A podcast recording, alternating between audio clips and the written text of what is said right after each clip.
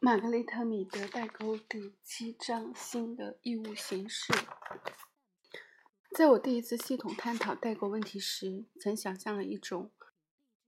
曾想象了一个共同未来的途径。因为未来像个正在孕育中但尚未出生的婴儿，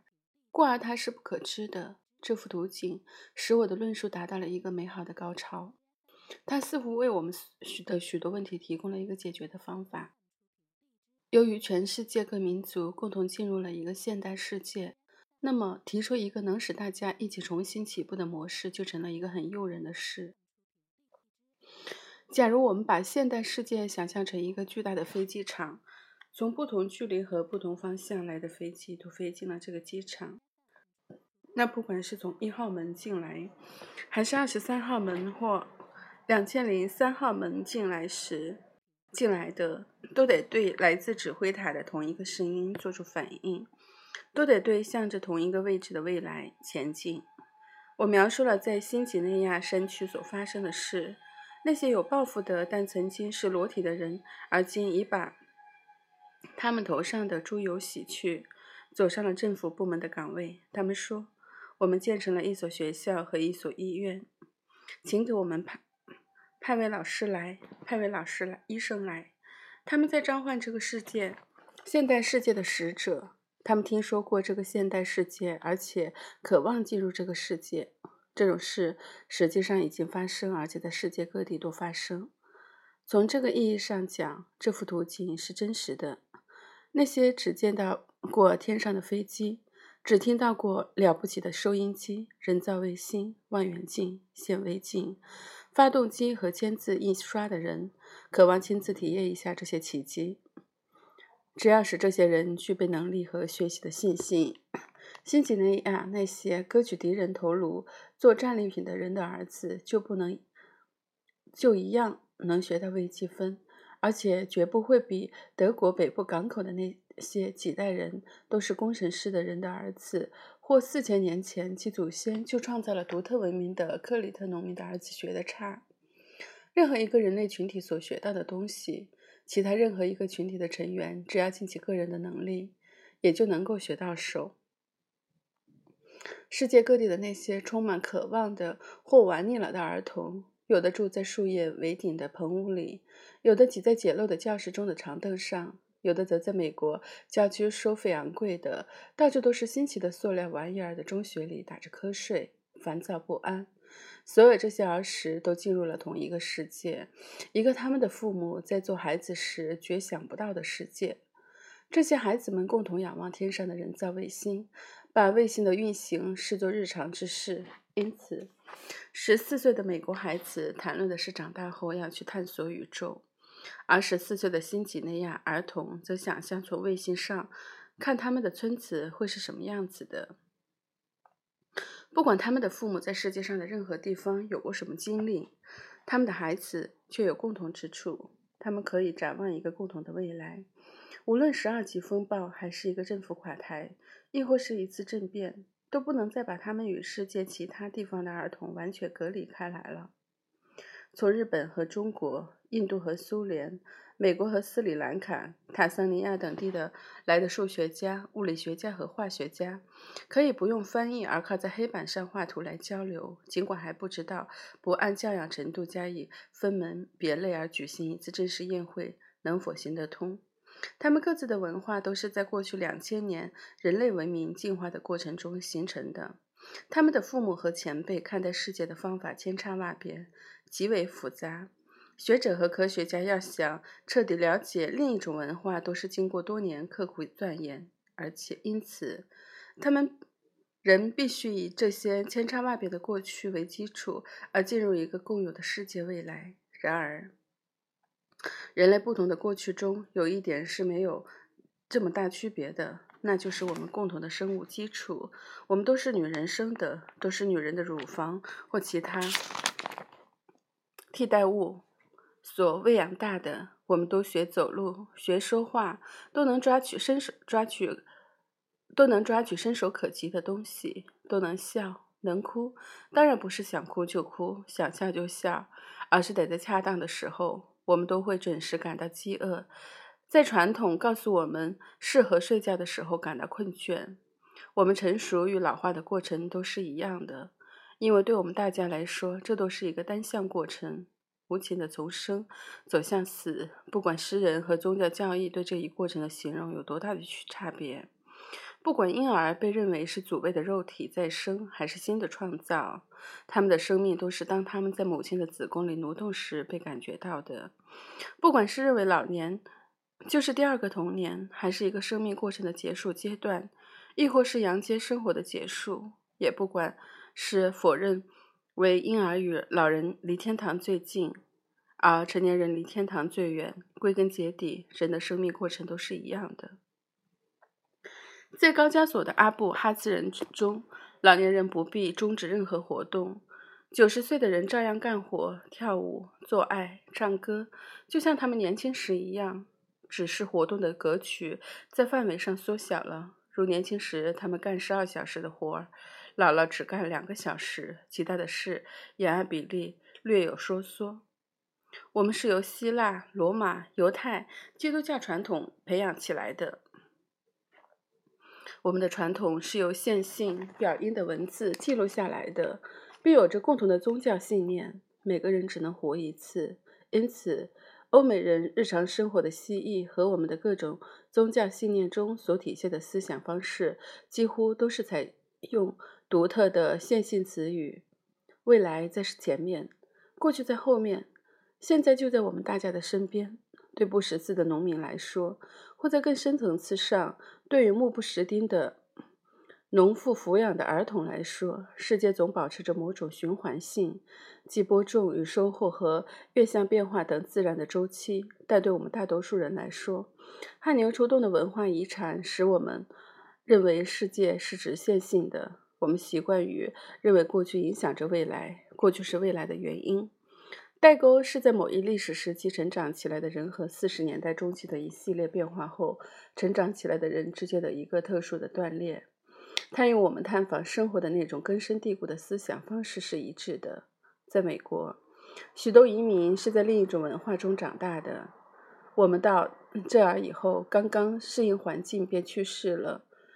他们的子女是在他们身后成长起来的美国人。上述两代美国人有较充分的准备来接受这条代沟。在祖母去世前，我们是那样的干，后来就不那样干了。对于这种第二代人的评论，我们已司空见惯。在美国出生的孩子常常拒绝学习祖国的母语语言，常常是无法写的地方土语，只学说美国英语。在六十年代，类似的对过去的鄙弃是新一代第一批反抗成员的特点。由于他们受的教育不够，在与长长辈的争论中，几乎注定是要失败的。因此。他们便用侮辱代替讨论，决心再也不受那些年岁较大并参与建设了一个无法忍受和无法居住的世界人们的蔑视。亲如兄弟的关系跨过了肤色的界限，身体特点各异的孩子们拒绝信赖任何二十五岁以上的人，他们只相信有共同经验的人。这些就是标准行为。在这种情况下，启示录式的希望风行一时。我们能有一个光明的世界，一个真正勇敢的新世界吗？在这个世界中，乔治·奥威尔的那些令人萦怀难忘的预言将烟消云散。技术将满足人类的需求，而不是人类屈从于技术。基督的启示，安息日是为人而制定的，能扩大到计算机和火箭发射领域中去吗？即使那些对对高的力量有怀疑的人，从机械的、直观的角度出发，也认为，在代沟两边都有一些持相同态度的人，或是反抗的态度，或是保守的态度。这些相同的态度比两代人之间的对立态度更重要。但年轻一代的冷若冰霜冰霜的形象仍然不可磨灭。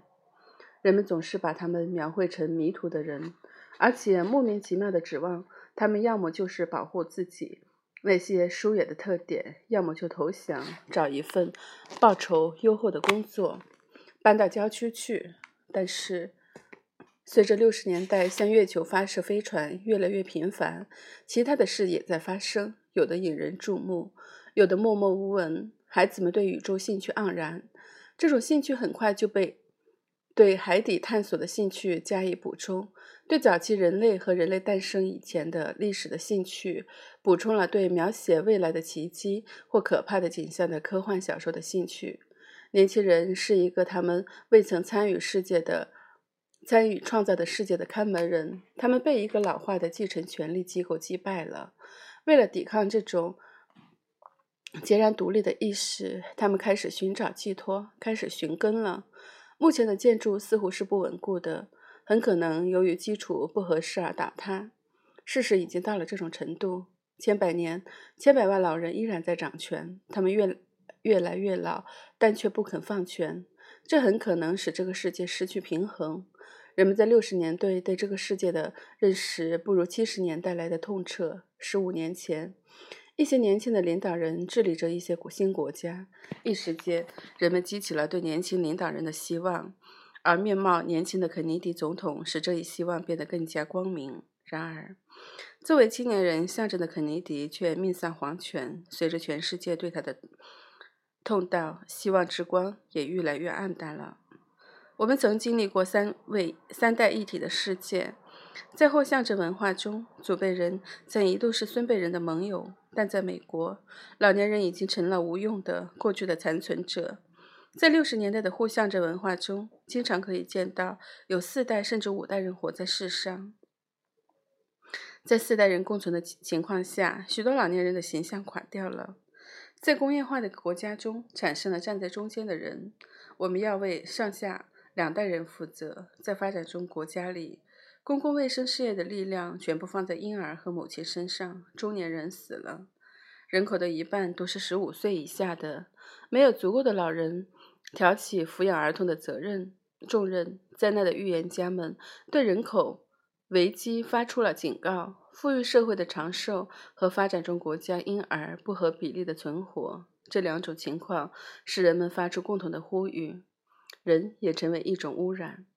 由于人们意识到过分拥挤的人口对我们的资源是一种过分沉重的负担，造成了绿洲消亡、森林消失、山地水土流失严重。因此，人们既反对过多的老人，也反对过多的年轻人。有人呼吁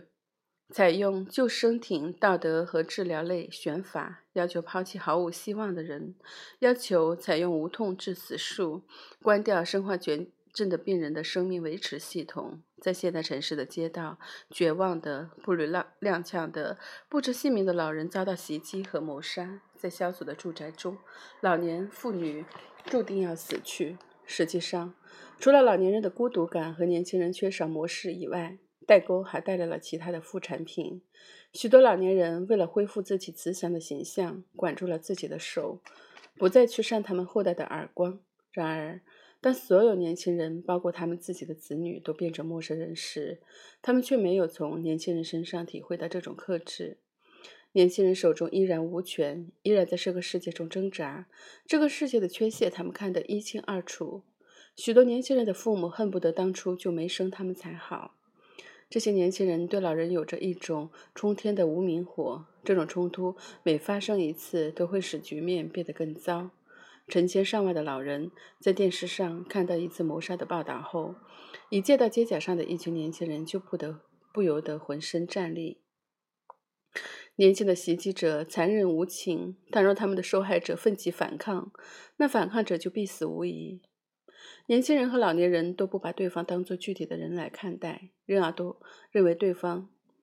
都认为对方太残忍。当一位二十来。二十年来执教认真负责的教授看到学生袭击其他那些从来都不务正业的教授时，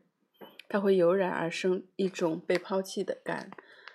他并不这样来看问题：那些搞袭击的不是他的学生，因此他感到自己被彻底抛弃了，遭到学生的仇恨了，被不公正的拒绝了。让我们来想象一下未来的景象吧：人们将如何共享未来呢？一个未出生的孩子，尽管他尽可能是各方面都很得体的，如果将来生活在一个置孩子于不顾的世界里，他是否能感到满足？也许我们很难为将来负起责任的原因，就是因为我们与自己孩子的联系在六十年代突然的无情的破裂了。我们堆积了那么多废废料，他们在今后数千年中威胁着我们的子孙。一个成年人的世界，一个中年人掌权的世界，就像是一个绝了后的富翁们的世界。他们对收取教育税愤愤不平，因为他们没有子女。从这个意义上讲，代沟使整个世界绝了后。当我第一次研究这个问题时，我心中充满了对父母的同情。我认识到，整个人类的努力是由老年人注入动力的。父母们愿意给他们的子女以生命，妇女一次又一次地冒着生育的危险。男人们冒着战争的危险，从事着危险的、消耗生命的工作。但是，我认为我对父母在疏远子女时所产生的敌意估计不足。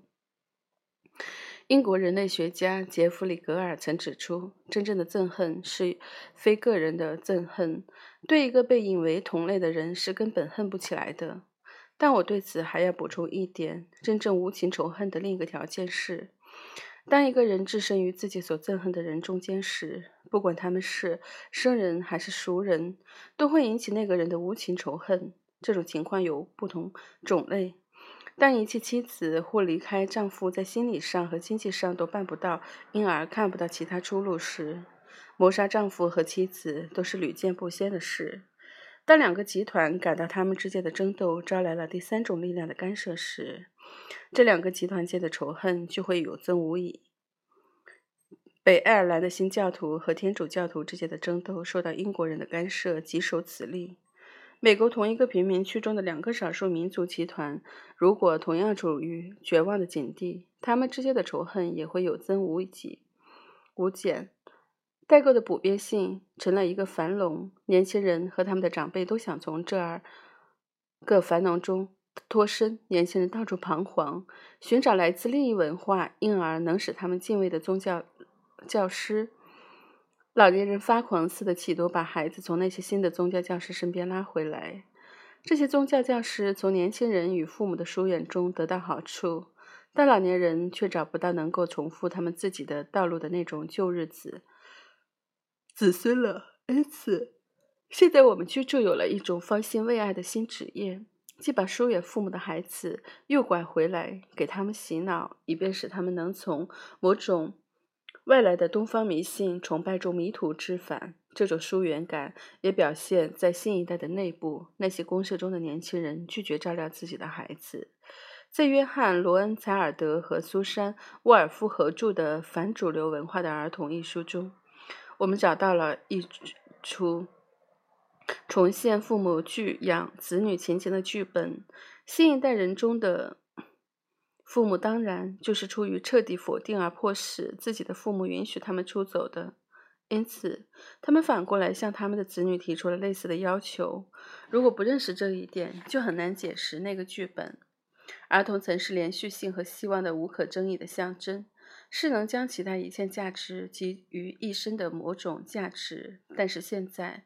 全世界都有一种不断增加的矛盾心理，人们感到孩子太多了，各种情况不正常的孩子太多了，有过多的富裕儿童，在无法弥补充的资源中，每一个这样的孩子的消费都超过了他或他应得的份额。穷国中的孩穷孩子太多了，他们国家中产生的每一粒粮食都被这些儿童吞进干净，因此儿童不再那么成为聚焦点了。每一个具体的儿童仍然是值得我们为之献身的，但我们必须有一些方法来唤醒所有没有作为父母的成年人去照料那些不是他们子女的儿童。各代人之间的接触是必要的，但在二次世界大战后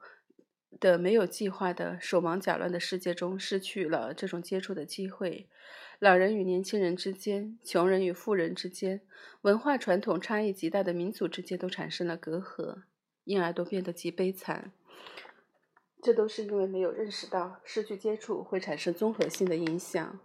六十年代的公社被成千上万不太引人注目的实验所继承，一小群一小群的人短期住在一起，甚至连周末都待在工作街和群居地中。有迷信团体，有手工业团体，有的生产小底片盒，有残疾人的新型团体。在这种团体中，聋子给瞎子领路，顽强的、坚定的人弥补着过分激烈分子的不足，对新未来的寻求和对可靠的过去的寻求难分难辨的搅在一起。但所有这一切，这些新的人类居住的生活，并没有一定的组织形式。我们可以从中获得这样的启发：我们需要房屋、城镇和城市，但不必采用既定的形式，即在廉价汽车的基础上盲目发展汽车，毫无计划地掠夺农村。我们可以采取使增长和变化成为更可能的形式，视为将来勾画一幅图景吧。增产与变化得到保证，宇宙空间是自由的。新的措施使人们互相联系在一起。城市规划不采用固定的形式，而采用新的、更灵活的形式。六十年代给世人以一种迅速变化的虚假印象。这种变化有人热烈欢迎，有人则嗤之以鼻。然而，七十年代却成了分散实业的年代。在世界许多地方发生灾难的年代，许多城市陷入了叛乱，飞机遭到劫持，纽约或伦敦都被一团糟的经济搞得手忙脚乱。局势就好像是一团刚揉好的面，酵母已使面团表面发了起来，使整个面团，但整个面团尚未发起来。然而，这些变化对那些与做面包一窍不懂的人丝毫起不到安慰作用。人们会问：“你干嘛要用这种老掉牙的比喻？除了怪人和没有没多少饭要做的家庭主妇外，已经没有人在做面包了。不管怎么说，这都是个女人气十足的比喻。厨房和厨房里的一切都是女性奴役劳动的象征。但一些生命过程的每一次出现，都具有其内在的现实性，如种子发芽，一个蛾子从蛹里钻出，枯死的树叶落下。”我们现在的问题之一就是如何保持那些对生活有意义的形象比喻。因此，人类的某些词汇能够描述某些不存在的东西。那团刚发酵的面团还没有发起来。我们未曾想象过摧毁继承权力的机构，也未曾想过想象过摧毁这个我们肯定还想居住的世界。只有少数人愿意旅行到月球上去，或在人造卫星上度过大部分时间。只有少数人渴望皈依某个数千年前就已和欧美宗教分道扬镳的东方宗教，也只有少数人想依靠其他收入来源，硬是去过一种较原始的生活，使用久已被放弃的工具。确实，我们仍然处在困境之中，勉强地共享着一个像牢笼似的世界。这是一个互相联系、互相依赖的世界，但我们不是这个世界里的公民。这是一个没有人负责的世界。如果我们让批扩散，那么美国、苏联和其他许多国家就都能够毁灭这个星。那么美国、苏联和其他许多国家就都能够毁灭这个星球上的一切生命。但如果不这样的话，许多资源和能源就会节省下来。许多人都在苦恼地生活着，在盲目希望和盲目绝望之间徘徊不定。徘徊不定，在这个事件中，人们觉得他们与发展毫不相干，找不到参与和改造的道路。这是一种困境。我们没有一种具体可见的未来，能使我们集中我们的忠诚，毫不犹豫地献身。我们从过去的历史中艰难地找到了像温斯顿·丘吉尔首相那种语重心长的豪言壮语：“我们将在海滩战斗，我们将在我们将在飞机场战斗，我们将在田野和街道战斗。”我们将在山区战斗，我们绝不投降。这是一九四零年六月四日在下院的演讲。但在一个战争不可能打赢的世界里，我们不知道该如何解释这段话。我们现在害怕的并不是像在富兰克林·罗斯福总统时代那样恐惧本身，相反，我们似乎已集中了足以导致我们采取行动的恐惧。但这种恐惧尚不足以导致恐慌和麻木。一九七三年，下法国打算在大西洋试验氢弹时，那些驶进进取水域的小船发现彼此间有一种新的团结。有数千年历史的本岛居民和后来以殖民者和征服者的身份到达爱尔兰和新西兰的欧洲人，有一种刚刚出现在大西洋的国际行动中第一次感到他们是同等的公民。然而，这次行动并没有死人，只是引起了政治上的麻烦而已。倘若把这支小小的道德船队变成了某种更危险的行动，那就会使这次小小的冒险目标的冒险的目标付诸东流了。然而，这次小小的冒险是成功的，但这种小小的冒险也许会吃某种苦头，也许会有某些牺牲，也许需要极大的韧心，也许会发生使人烦恼的不光彩的事。那么，让谁去冒这种险呢？在这个儿童已习惯于开水龙头里以来，只要找到开关就能让电灯亮起来的世界里，谁会采取这种行动呢？我们面临着两个问题：一是怎样能记住过去已受过了的痛苦和灾难，以便促使我们采取行动，使我们再也不受二茬罪；一是如何使人们情愿为某种高于生命的价值而牺牲，或同样为了这个价值宁可活着而不是去死。在过去的历史中，人们忘却痛苦的能力，曾使人类在火手火山的山坡上重建家园。尽管这种不堪回首的痛苦、痛却、痛苦、忘却痛苦的能力，数千年来对我们很有用，但因此而把医院或核工厂建在一条已知的地震带上，那么这种勇气只是一种犯罪的鲁莽。不过，一个人情愿为祖先的遗骨和神灵的庙宇而死的精神，却能够使人类建立起上千座城市，并曾一度保护他们，使之免受遭免遭毁灭。现在，这些勇气和为信仰而死的古老美德，需要使其改变性质。倘若我们不能记住痛苦，就需要在以外的，需要以外在的方式提醒我们记住过去的灾难和有文化价值的遗迹，以使。以便使我们能抵御忘却这个古老的生物本能。现在没有能打赢的战争，战争行动不能被当作牺牲的模式。但是在某种意义上，人们还没有充分的意识到，正是勇于牺牲的精神，才可能使人们认识到生命的价值。解决当代社会问题的答案之一，就是改变义务的性质，即将终身不变的义务改变为有限的、暂时性的义务。在个极短的时期内，欧美人的义务在婚姻中、宗教中和政治中已经发生了变化。认为自己能实现白头偕老事业的年轻人愈来愈少。在修道院的受职仪式中，最后的誓约现在已推后了许多年，而且有一个地方专门容纳发过誓约却在良心上不能遵守这些誓约的修士。在制度化的共产主义体系中，义务的丧失可以由从政治。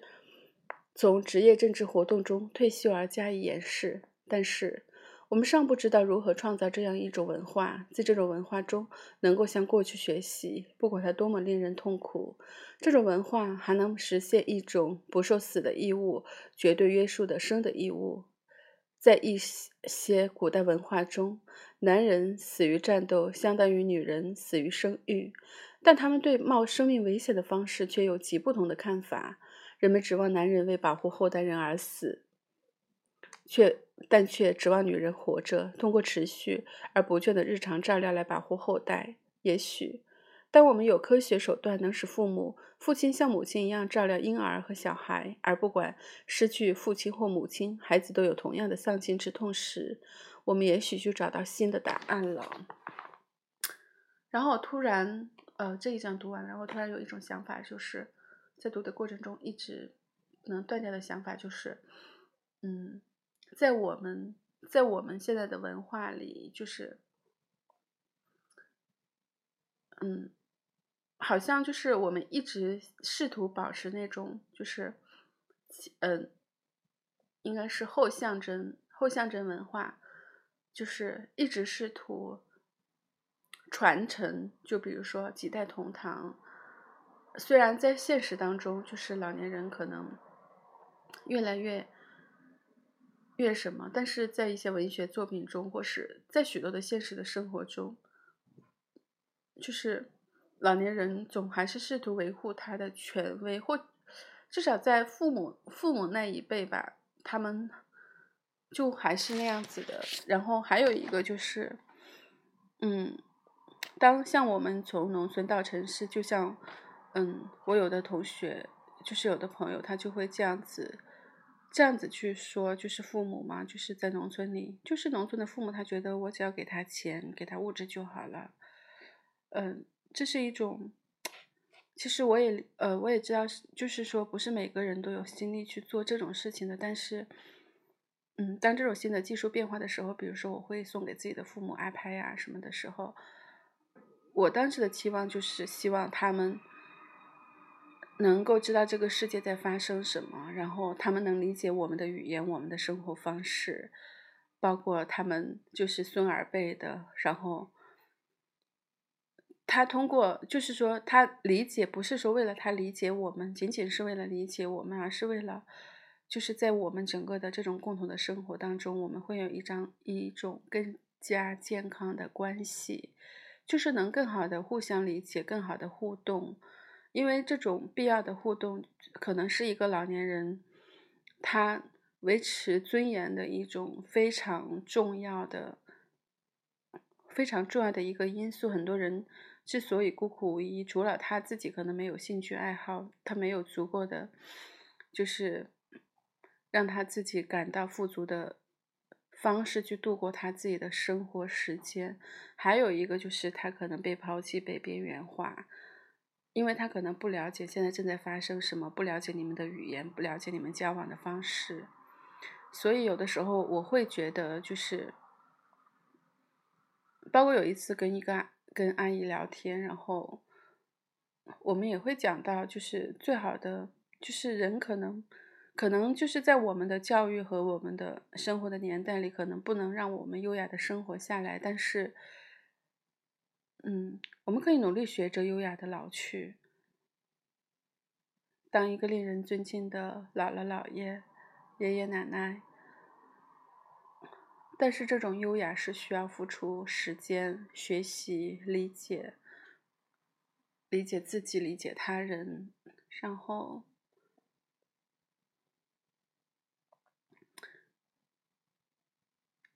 总之，在在那种家庭关系当中，在自己所能看到的，还有一个就是最近，就是最近越来越。嗯，突然意识到，在自己成长的过这个过程当中，比如说小的时候，姑姑跟你很亲，然后表哥表姐跟你很亲，然后你突然会发现，可能上高中，嗯，到上大学、上研究生，就是在你毕业工作的这段时间，那可能，嗯，因为你的注意力转移了，然后他们所有的这些人，其实他们是从你的生活中消失了的，但是你对这些是无知无觉的，然后当然。有一天你蓦然发手，那发现那些人的时候，然后你可能还是会重新去建立这样一种连接，然后你会想到小时候那些美好的情感交往的经历，然后你就会觉得这种锻炼是不是